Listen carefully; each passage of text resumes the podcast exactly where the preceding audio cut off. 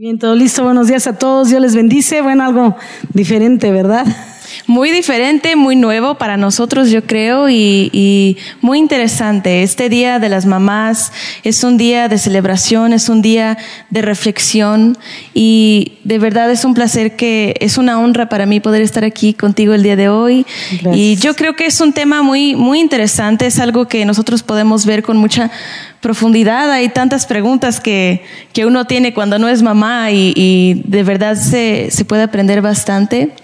Y pues quisiera hacerte unas preguntas, tomar este tiempo para que también pudiéramos reflejar, eh, reflexionar en la palabra de Dios en cuanto a qué es ese papel de ser mamá y todo lo que conlleva, eh, tal vez los desafíos y, las recompensas, ¿no?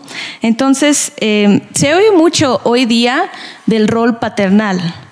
Eh, conocemos muy bien la, el impacto que tiene en la vida de los hijos y su identidad, su rol en la vida, pero ¿qué tal la influencia de las mamás? ¿Qué influencia tiene una madre sobre sus hijos? Eh, ¿Cómo impacta esa influencia a sus hijas y sus hijos? Bueno, yo, yo creo que, que, la función de ambos es muy importante y si bien es cierto que el papá marca, por ejemplo, la identidad en los hijos, ¿verdad? Y la autoridad, muchas veces también el, esto lo que es la autoridad, pero definitivamente yo creo que quien lo ejecuta más es la madre, quien pasa más tiempo es la madre con los hijos, así es que yo creo que la función número uno de la mamá es afirmar afirmar lo que el padre está eh, denotando, lo que el padre está mostrando. Obviamente estoy hablando cuando se enseña en los principios bíblicos. Si un papá no fuera cristiano y no está enseñando estos principios correctos a sus hijos, la mamá tiene que afirmar la escritura en sus hijos para que ellos puedan crecer con estos valores y con, con, con esta vida de, de, bendición. ¿no? Entonces yo pienso que el rol de una mamá es muy importante porque la madre afirma y la madre es quien pasa mucho más tiempo con los hijos para estar mostrando y enseñando el camino. Eh, me recuerdo, por ejemplo, la cita en la palabra donde Timoteo le dice, donde, perdón, el apóstol eh, Pablo le está diciendo a Timoteo, ¿no? Recuerdo a tu abuela Loida y a tu madre, y les comenta que tenía una fe no fingida, la cual dice, yo sé que también está en ti.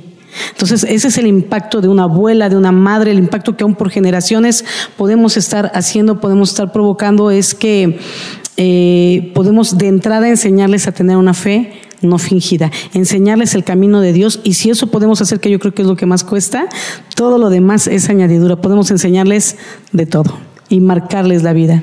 Wow. Y aún hacer tal vez el papel en doble, ¿no? Porque como decías, si el papá eh, en algún momento falta de, de, poder transmitir esa identidad, la mamá, aparte de, de, la fe y de la palabra que tiene que poner en los hijos, también ese, ¿no?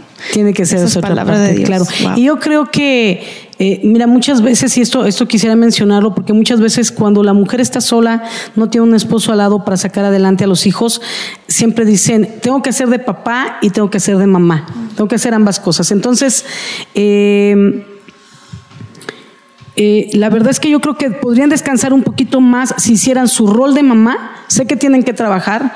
Hay, hay, mujeres que trabajan y tienen también esposo en casa y están apoyando. Entonces tienen que hacer el rol de mamá y más que desgastarse por hacer el rol de papá, sería llevarlos, llevar y guiar a sus hijos en la palabra, pero sobre todo a conocer a Dios como su Padre y Dios se va a encargar de hacer la función de papá en ellos, a través de la escritura, pero también a través de hablarles por el Espíritu Santo, siempre y cuando la mamá se enfoque más, más que hacer la función de papá, en enseñarles a tener una comunicación con su Padre Celestial. Wow. Se van a ahorrar trabajo.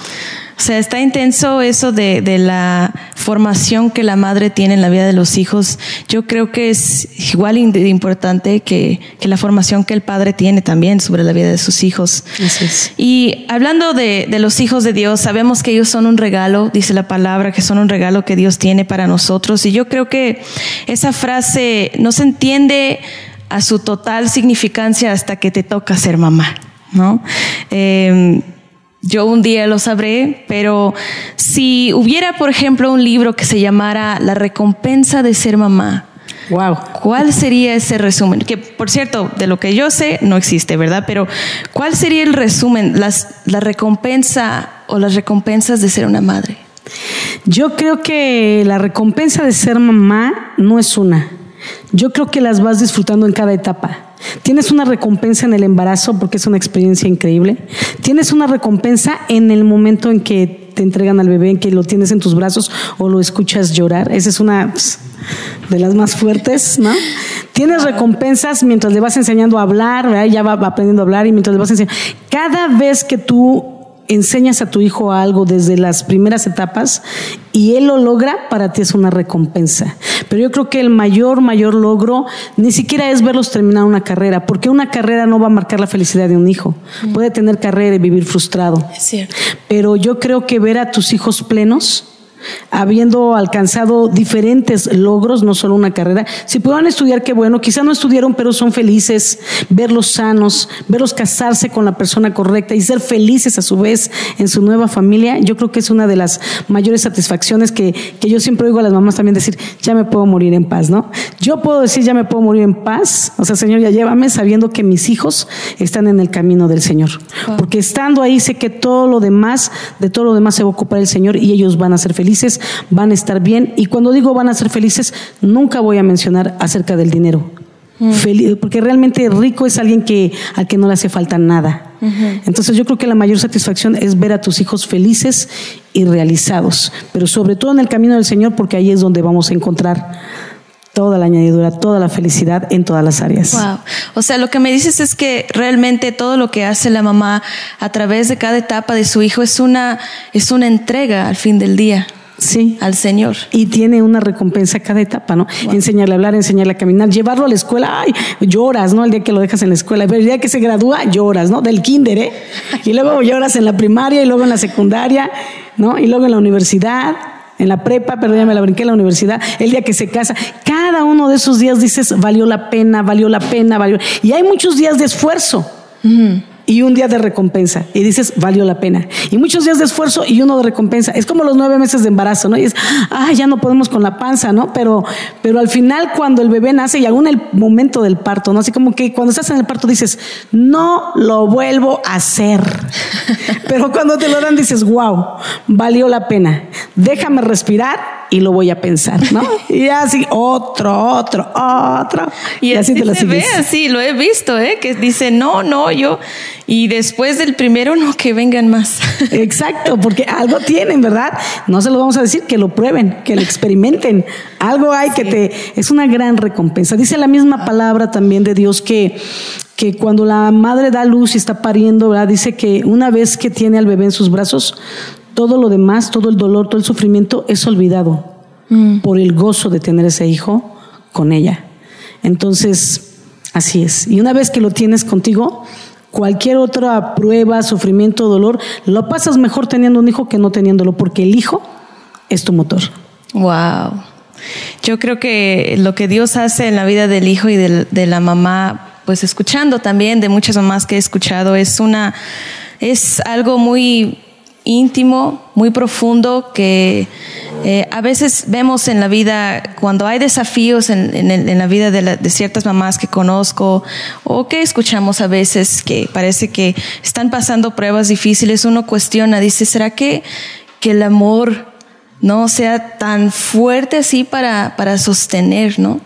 Pero hablando de eso, o sea, los desafíos en ese caso, ¿Qué podrías decirme que son algunos desafíos en la maternidad que muchos, tal vez aún los mismos papás desconocen, ¿no? Eh, y cómo se podrían manejarlos.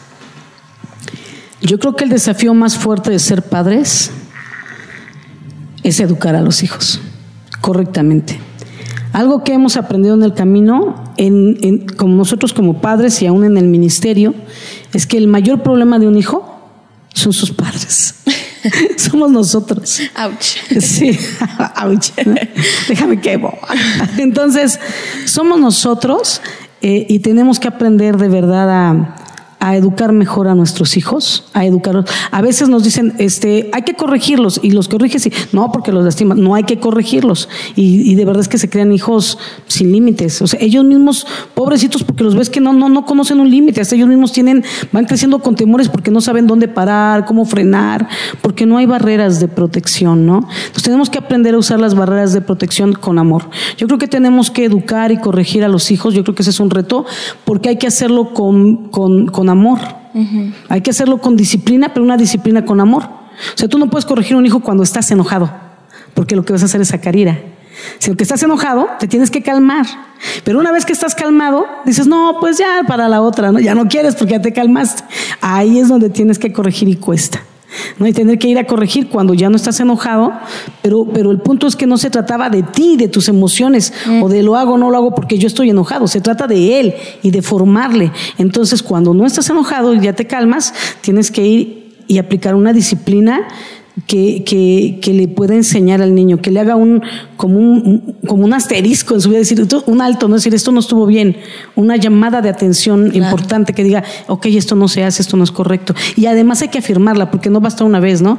Típico que decimos nada más, te lo he dicho mil veces, las que sean necesarias, ¿no? A lo mejor no se lo dices claro. Estoy harta de decirlo. A lo mejor no se lo estás comunicando de la mejor manera, ¿no? Pero hay que decírselo varias veces. ¿Cuántas veces les dices las tablas de multiplicar? Mm. Mil veces, ¿no? más o menos. Entonces, hasta que ya las dominan. Entonces, al niño hay que enseñarle muchas veces hasta que lo domine. Con amor, con paciencia, pero también con disciplina, pienso yo. Y eso nos cuesta porque hay que invertir tiempo y siempre estamos corriendo, ¿no? Y, pero queríamos hijos y valen la pena y hay que enfocarnos en ellos. Ellos son prioridad. Wow. Y he escuchado mucho de esto que pasa cuando justamente estás en el momento, estás enojado y fácil es de decir, de, de, dar una disciplina o, reprensión, ¿no? Pero también esas historias típicas, estamos en el restaurante y el hijo se porta mal y la mamá dice, vas a ver cuando lleguemos a la casa. Y llegan a la casa y pues ya no pasa nada, ¿verdad? Y yo creo que ahí eso es una cosa que... Eh, puede afectar mucho en, en cuanto a, a, llevarlo a serio las palabras de la mamá. Sí, a formarlo. Además, algo bien importante también es eso, ¿eh? la disciplina jamás se da en público, porque tú no vas a corregir a tu hijo para complacer a los demás en un restaurante que están molestos por algo que tu hijo hizo incorrecto, porque tirar el agua no es incorrecto, es un accidente y, y tú dices, te voy a corregir porque tiraste el agua y si se te cae a ti, porque nos pasa a todos, a ti quién te corrige, ¿no? A ti quién te va a dar, a quién llamamos para que te dé. Entonces, hay accidentes y hay educación que hay que ir formando. Entonces, al hijo se le, se le va enseñando, si se equivoca, le dices, hijo, llegando a la casa, vamos a hablar. La primera vez no va a entender qué es, pero ya después va a entender esas palabras porque sabe que llegando a casa algo importante va a suceder, ¿verdad? Entonces, jamás lo corrijas delante de la gente, aun si molestó a alguien, a otro niño, llévale a que le pida perdón y así, pero la corrección en casa. Nunca lo avergüences públicamente porque va a herir su corazón y a marcarlo por mucho tiempo o para siempre si no recibe la ayuda para ir sanando las heridas del pasado. Claro. Entonces, la educación tiene que ser con amor. La palabra de Dios también nos instruye. Dice que instruyamos al niño y corrijamos al niño mientras haya tiempo. Instruye al niño en su camino y aun cuando fuere viejo no se apartará de él, pero también dice, corrígele mientras haya tiempo. Porque hay tiempo para corregir, hay etapas cuando son pequeños, pero luego hay etapas donde pues no vas a estar en la adolescencia con ellos detrás con la vara, ¿no? Este, la Biblia misma nos muestra una vara de corrección con la que hay que ir corrigiendo con amor, usándola no tipo boomerang, ¿verdad? Pero hay etapas en donde, eh, ciertas edades donde usarás la vara y después usarás otras cosas como eh, el, el, celular o los permisos, o tienen que, que entender que malas decisiones les van a traer malas consecuencias, malos eh, resultados, privaciones de, de, cosas buenas, ¿no? Y, y, eso me llama la atención lo que dijiste sobre la instrucción. Justamente la palabra nos, nos enseña que debes instruir a los hijos mientras están todavía jóvenes, ¿no? Porque cuando crezcan recordarán la palabra de Dios. Pero, ¿qué tal esas mamás que yo sé que hay muchas allá afuera que tal vez no conocieron de Cristo en su momento o simplemente no tuvieron esa mentalidad de instruir sus hijos cuando estaban jóvenes y ahora que están grandes están en una batalla. Eh, ¿Cuál sería un consejo para esas mamás que ahora tienen hijos grandes para que ellas puedan decir, eh, encaminarlos en el camino del Señor. Claro, yo creo que eh, hay muchas situaciones de este tipo y lo que tenemos que hacer en este tipo de casos es, eh, ya no podemos corregir, muchos de ellos ya tienen 30, ya tienen 25, ya se mueven solos, toman sus decisiones, pero algo poderosísimo que tenemos es la oración. La oración no es una mm. palabra como la de voy a orar, ¿no? Ora. Así como que está diciendo, mm, pues ya oré, ¿no? Así, pero oras como si fuera por los alimentos, ¿no? Señor, que mi hijo cambie, amén. no, si en verdad te está doliendo la situación, ve y pon ese dolor, derrama todo ese dolor de tu corazón delante del Señor. La palabra dice, vengan a mí los que están cargados y cansados y yo los haré descansar. Entonces ven a Él, póstrate y habla con Él como hablarías con tu mejor amiga, con un psicólogo, con un consejero cristiano, ¿verdad? Y, y derrama tu corazón delante de Dios y créeme, cuando tú estás en ese lugar, en esa posición, Dios te habla. Y sabes que es Él, te va a hablar en tus pensamientos, ¿no? No es como que oímos la voz audible bajo un ángel, pero vienen pensamientos. Y sabes que es Él porque estás preguntando. Y si preguntas es porque no sabes la respuesta. Y mientras estás preguntando, llorando y clamando y haces la pregunta, te viene la respuesta. Entonces no eres tú, porque si sabías la respuesta, ¿para qué hiciste la pregunta? Es Dios contestándote. Y eso es apasionante. Ese es el mejor lugar donde podemos ir. Poner a nuestros hijos en oración es número uno. Y número dos, nuestro testimonio. Si ellos comienzan a ver un cambio de vida en nosotros. Conocieron a una mamá, ¿verdad?, que no tenía Cristo y ahora conocen a una mamá que conoce del Señor y ven el cambio por el fruto tuyo, ellos van a cambiar. Van a creer que hay algo nuevo en ti, algo diferente y lo van a querer. Y el, y el fruto puede llevarnos varios años, ¿no? Estar dando testimonio, estar dando testimonio, estar dando testimonio por mucho tiempo hasta que los hijos creen que no estás actuando, que no estás fingiendo ser una persona diferente, sino que en medio de, tiempos bonitos y aún de tiempos difíciles presentes los hijos, tú reaccionas de una manera diferente a la mamá que ellos habían conocido. Y entonces eso es lo que los va a atraer a los lazos de amor de Cristo. Wow. Y yo creo que aún eh, no, no desanimarte si, si resbalas en el camino. En la parte del testimonio, yo puedo decir que yo como hija, eh, el testimonio de mis papás, lo que hicieron más que lo hablaron, eso me, me predicó, eso fue lo que realmente me hizo llegar a un punto que un día pude encontrar a Dios y decir, ya no es el Dios de mis papás, es un Dios real, es un Dios que yo puedo tener una relación con Él, pero yo lo conozco porque dieron un testimonio de vida. Así es. Es verdad. Wow. Y yo creo que aún más hoy día para los jóvenes, ¿no? Este, las, las chicas jóvenes, las que yo me incluyo en el, en el, en los jóvenes de hoy día que que muchas veces se preguntan, tal vez aún tienen temores de, de, todo eso de ser mamá. Yo creo que en esta sociedad en donde estamos hay, hay tanto, eh, tanta inspiración para ir detrás de una carrera, de hacer, hay tantas cosas que podemos hacer hoy día.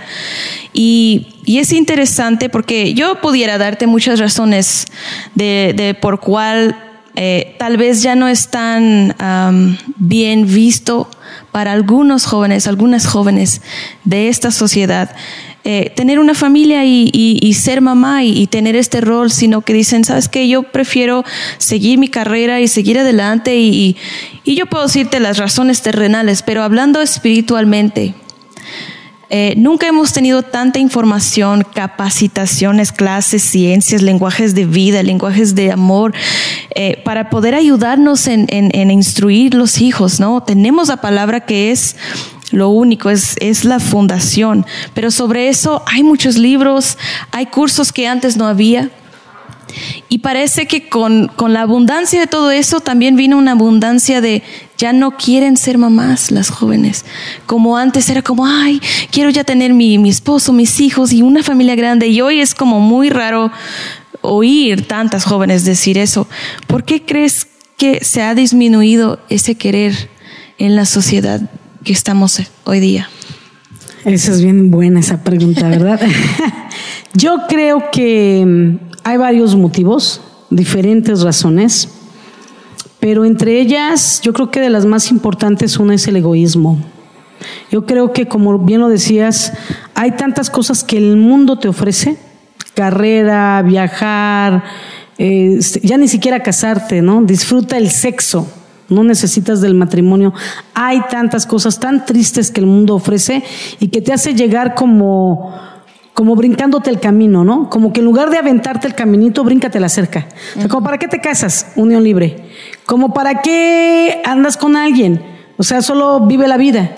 ¿No? ¿Para qué tener un esposo cuando pues puedes llegar directo a tener el hijo? Y te enseñan a buscar atajos, pero eso es lo peor, lo peor en la vida que podemos hacer porque el camino correcto nos va madurando y preparando para vivir la etapa. Y solo queremos llegar a la etapa. Ah, y luego si me gustó, la tomo, ¿no? Por ejemplo, si me casarme me gustó, lo tomo, y si no me divorcio. Es lo que el mundo está enseñando y tristemente los jóvenes están absorbiendo más lo que el mundo enseña que los valores de casa y que los principios de la palabra. Porque también el mundo te enseña que eso no es importante. Y como para los chavos es bien práctico, lo que el mundo te ofrece es brincarte, hacer atajos, brincarte el camino, y los chavos quieren todo rápido. Entonces les, les están dando justo lo que quieren, pero se los están dando engañadamente, ¿no? Este, dañinamente. Mm. Entonces yo creo que muchos jóvenes ahora, sobre todo las mujeres, ¿verdad? Se están haciendo egoístas de, de pensar, ay, no porque me voy a engordar, no porque voy a perder el cuerpo, ¿no? La figura. Otra, no porque es mucho batallar. Mm. Pero, pero como ya lo dije, ¿no? Vas a tener muchas batallas y una gran recompensa. Muchas batallas, una gran recompensa. Y cuando no solo vives la vida por vivirla, solo la vas pasando y tu vida se hace aburrida y monótona. Por eso buscas cada día algo nuevo, pero siempre para ti misma. Es más, de hecho, buscas a alguien que te ame, aunque muchas veces ni siquiera saben amar correctamente ellas a la persona. O sea, no estoy buscando a quien amar, sino quien me ame hay, hay, mucho egoísmo y yo creo que parte de ese egoísmo es que las mujeres no quieren ser madres porque tienen sus propios proyectos de vida individualistas mm. que no incluyen un esposo o que incluyen el esposo y, y, muchas lo tienen de fin de semana, ¿eh? Porque tú trabajas, yo trabajo y cada quien su rollo y nos vemos el fin de semana es para nosotros dos, no para eso pues tengo un novio eterno, ¿no? Sí. ¿Para qué, no? Claro que no, tampoco, ¿no? Pero este, pero es triste porque es, eh, se ha vuelto, el mundo te ha enseñado a ser muy egoísta. Ese es uno de los factores. Otro de los factores que yo creo que es porque, como tú también decías, hay tanta información, tanta información de ser mamá y, y del embarazo y de psicología y de tantas cosas que, que cuando ves tanta información crees que es muy complejo. Pero mira, Eva no tomó ningún curso, ningún curso y fue llamada madre de multitudes. ¿Sabes? Aprendes a ser mamá con el hijo en el camino, cuando lo tienes. Wow, Puedes tomar muchos cursos de parto y tu parto fue bien diferente. Mm. ¿No? Puedes tomar muchos cursos de cómo ser mamá, pero cada hijo es diferente. No le puedes aplicar lo mismo a cada hijo como si fueran en serie, porque los hijos hay que tomarlos en serio, no en serie. Entonces, eh, eh, tienes que tener estrategias diferentes en cada uno. Hay hijos que son muy callados y no puedes hacer que todos hablen. O un niño que habla mucho y el otro no, y, no puede ser que el otro se calle, ¿no? Sino a cada uno, pues darle lo que necesita. Conforme tú vas conociendo a cada uno de tus hijos y a cada uno le das lo que necesita, aunque parece que inviertes más tiempo, te está desarrollando más como madre, como mujer. Te estás sacando más destrezas, más habilidades, te estás desarrollando más tú misma. Los hijos son maestros para nosotros. Ellos son el mejor manual. La Biblia nos enseña cómo, nos orienta cómo educarlos, pero créeme, los hijos se convierten en un manual para aprender a ser padres también. Eh, aprendes cada cosa que te dejan con el ojo cuadrado desde pequeñitos, ¿no? Muchas veces sin hablar y otras cuando apenas empiezan a hablar, ¿no? Claro. Y nos dan unas lecciones de vida impresionantes. No, y dicen que todas las carreras están en la carrera de ser mamá, o sea, Ahí tienes todo. Tienes quien limpia, quien cocina, quien prepara las cosas, quien enseña, maestra, psicología, enfermería. Dios mío, todo, ¿verdad? Sí, sí, sí. Todo está ahí. Entonces yo creo que hay mucho que uno puede aprender.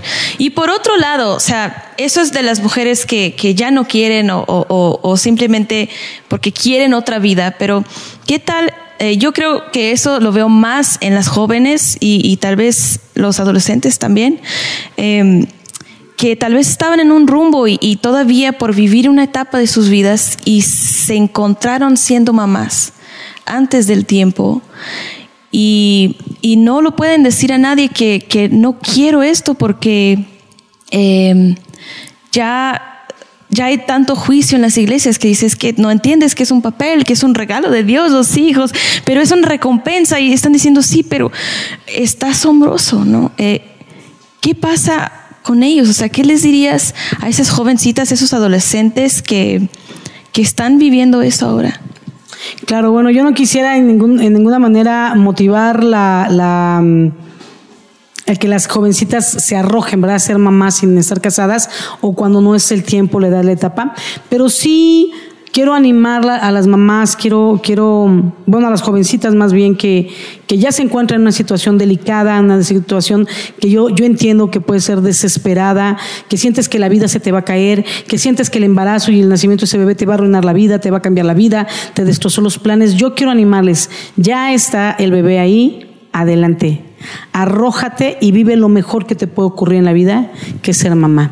Ser mamá es mejor que tener una carrera, te lo digo porque tengo hijos y tengo una carrera.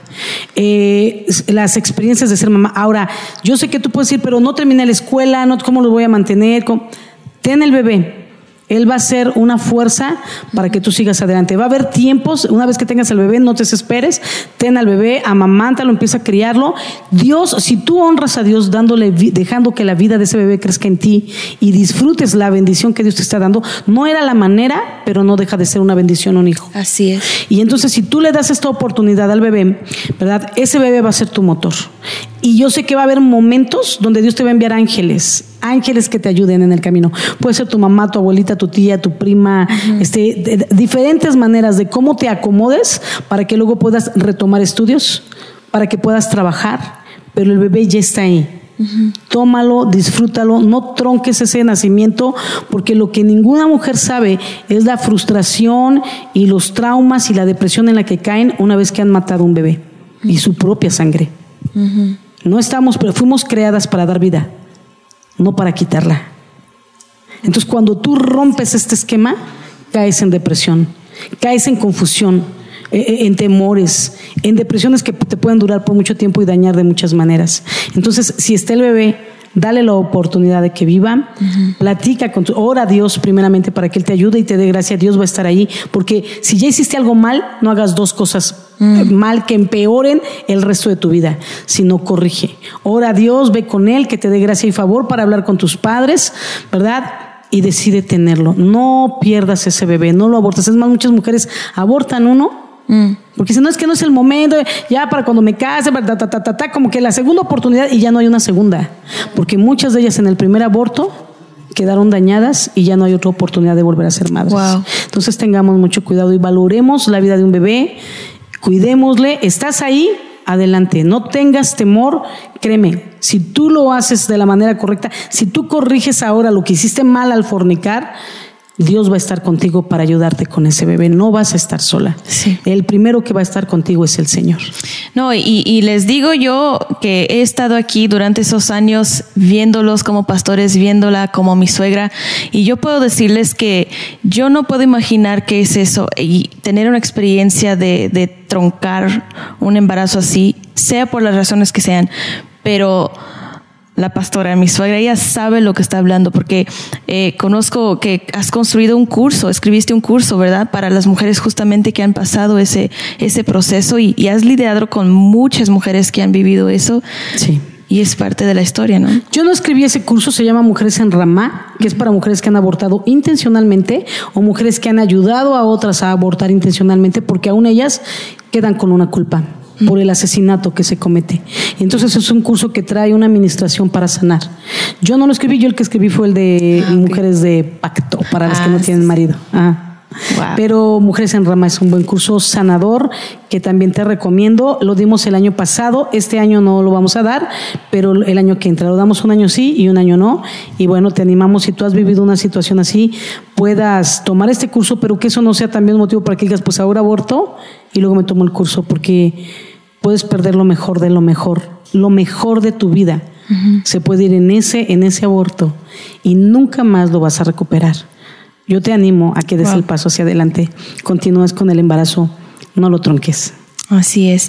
Y por último, em, yo sé que hay muchos valores hoy día que se han em, perdido por muchas razones, pero si pudieras rescatar uno de esos valores perdidos, ¿cuál sería?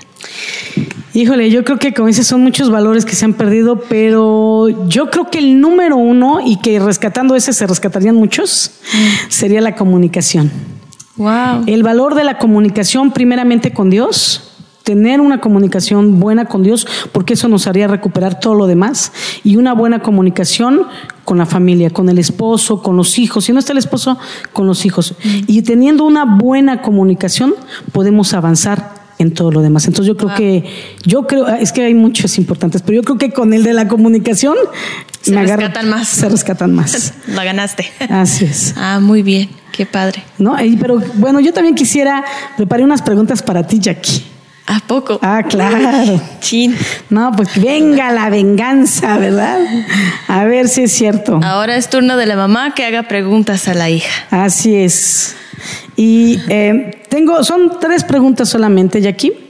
Este, eh, la primera es, por ejemplo, ahora que estás lejos de tu mami, ¿no? Eh, por la distancia, todo ahora que estás casada, me imagino que has aprendido a valorarla más, creo yo, ¿no? Entonces, mi pregunta es, ¿qué consejo le darías a los, a los hijos que todavía viven en casa, que todavía tienen a su mamá al lado? ¿Cuál sería tu consejo para ellos? Ahora que tú tienes una distancia entre tu mamá y, y tú, una distancia territorial me refiero. Sí, wow. Pues em, yo creo que yo les diría que, que no, no lo tomen en vano ese tiempo que tienen, porque pasa muy rápido. La verdad parece que es una eternidad, pero en cuanto tú te salgas, en cuanto entras en la siguiente etapa de tu vida, miras atrás y dices, pasó demasiado rápido. Em, entonces, esas, esos momentos que se sienta a tu lado, que, que quiera platicar contigo, eh, no le des una mala actitud, sino eh, disfruta de ello, abrázalo y esté con ellos. O sea, si, si hay oportunidad de tal vez dejar de salir una vez con los amigos, ¿no? Para pasar tiempos con tu mamá, hazlo, porque no siempre la vas a tener a tu lado. Wow, muy bien, Jackie, gracias. Y otra pregunta es, eh, ¿algo especial que tú hayas visto en tu mamá? Que te haya marcado la vida para seguir a Cristo. Yo sé, hace, un momento comentabas que los testimonios de tu papá fueron de buena influencia para ti, pero algo específico, algo que digas, esto de mi mamá que yo vi me marcó la vida para decidir por Cristo, para seguir a Cristo, para mi vida cristiana. Es esto en especial que me marcó de tu mami, ¿qué fue? Algo que hayas tenido. Ay, me vas a hacer llorar. La extraño mucho. Pero yo creo que algo que, que admiro, que nunca puedo olvidar, que todos los días lo llevo conmigo, es ella era una mujer constantemente en oración. O sea, a través de cada etapa y, y vivimos como familia etapas bien duras. Pero nunca dejé de verla. Ella tenía una maña de, de despertarse a las 3 de la mañana y orar. Y ahí se quedaba hasta que terminaba su oración. Y a veces al principio me llamaba antes de que yo tuviera mi etapa de rebeldía y, y me invitaba con ella. Y aún en los tiempos que yo estaba rechazándolos, que estaba pues, pues mirando hacia el mundo, ella nunca dejaba de orar y yo sabía que estaba orando por mí, porque sentía esa presencia que venía de parte de Dios y sabía que era por oración, la oración de mi mamá. Te sentías acechada por la oración de tu mamá donde quiera que estabas. Sí, no podía esconder nada. Mandaba su espía el Espíritu Santo. Exactamente. claro. Y otra pregunta más, Jackie, mira, sé que tus papás, porque no lo has platicado, te limitaban muchísimo en cuanto a permisos, te restringían de permisos, de noviazgo, de muchas cosas cuando eras joven y vivías en casa de ellos y, y que pues a veces te enojaba, ¿no? Te molestaba, que, te limitaran, que no confiaran en ti, que no te dieran permisos, ¿verdad? Pero ahora que pues has crecido, que has ido madurando, ahora que estás casada, yo quiero preguntarte, ¿tú, tú sigues sintiendo que estas situaciones que ellos te limitaban y que muchas veces no te permitieron, te troncaron? ¿Ellos te troncaron con eso? ¿Sigues pensando que fue algo que, que te estorbó en la vida? ¿Fue algo que sigues creyendo que lo hicieron para molestarte? ¿O crees que estos límites y estas prohibiciones te sirvieron para algo, te ayudaron en algo? Y si es así, ¿en qué? Sabes que la verdad yo creo que eh, gracias a Dios pude darme cuenta de eso antes de salirme de casa. Eh, fue como algo que, que empecé, mis ojos se abrieron a ello. Sí me limitaron bastante. Hubo muchas oportunidades que pude haber tenido y yo creo que pude haber hecho cosas que hoy día estaría pues manchado en mi historia, ¿no? Em, que yo no lo hice por las limitaciones que me pusieron y en el momento yo decía, qué exageración que están haciendo, que no es tan necesario una medida tan drástica, pero yo creo que si no fuera por eso, yo no sería quien soy hoy. Y una vez le dije a mi mamá eso, dije, ¿sabes qué? Yo sé que tal vez a veces te preguntas si fuiste muy dura conmigo y yo no sé cómo tienes que ser con mi hermana porque cada uno es diferente, pero lo que hiciste conmigo fue lo que Dios puso como instrucción para ti hacer conmigo. Y yo, yo, si tuviera que volver a vivirlo todo otra vez, lo volvería a vivir tal cual. Porque ya cuando me pude dar cuenta de eso, aun cuando estaba viviendo con ellos, ya era una situación donde me decían que no y no entendía por qué. Pero el Espíritu me decía, tú sabes que esta es la voz de sabiduría en tu vida, tú sabes que te ha frenado de tantas cosas, escúchala. No tiene sentido. Tal vez tú crees que estás correcta, Tal vez tú crees que estás correcta y puedes hasta agarrar la palabra de Dios y ponerle como, esta es la razón, ¿no? O sea, hasta algo cristiano decirlo, pero yo sé que es, hay una bendición especial que viene en la obediencia, que aun si la autoridad esté mal en alguna cosa, la bendición que tienes por estar en obediencia a tu autoridad es algo que te cubre de manera que solo Dios lo puede hacer. Wow, claro que sí. Y sabes, Jackie, bueno, yo dije que tres preguntas, pero quiero cerrar con la, la pregunta obligada. Uy. Sí, ya córtales a mí. la pregunta obligada, Jackie. yo sé que ahorita con esta situación de pandemia que estamos viviendo no es fácil salir ni, ni, cosas así, pero, pero si si tú pudieras decirle algo, tu mamá ya no puede estar acá ahora por la situación, pero si tú la tuvieras enfrente, pudieras decirle algo en estos momentos, ¿qué le dirías a tu mami? Yo me imagino que quizá ella te esté viendo y si no, pues le invitaremos para que pueda, pueda oír estas palabras, pero ¿qué podrías tú decirle a la cámara, a tu mami, mirándola a ella mientras miras a la cámara? ¿Qué podrías decirle hoy en este día especial? Pero que no sea algo solo por el 10 de mayo, pero algo que hay en tu corazón para ella, por quien es ella para ti. Mamá, tú eres un ángel en mi vida. Doy gracias a Dios todos los días. Porque las palabras, las instrucciones que tú me diste, cada momento que sentabas en mi cama cuando yo no quería hablar contigo y te hablaba tan mal y te rechazaba, pero te quedabas en silencio te quedabas ahí un rato para ver si yo quería platicar, porque sabías que yo estaba quebrantada dentro. Yo veía el amor de Cristo en ti. Nada más que el amor, los ojos, las manos, el servicio de Cristo en ti. Gracias, te amo mucho. Guau, qué hermosas palabras. Pues ahí está Lidia, tu hija que está a la distancia, siempre está en tu corazón y tienes que saber que siempre estás en el corazón de tu hija.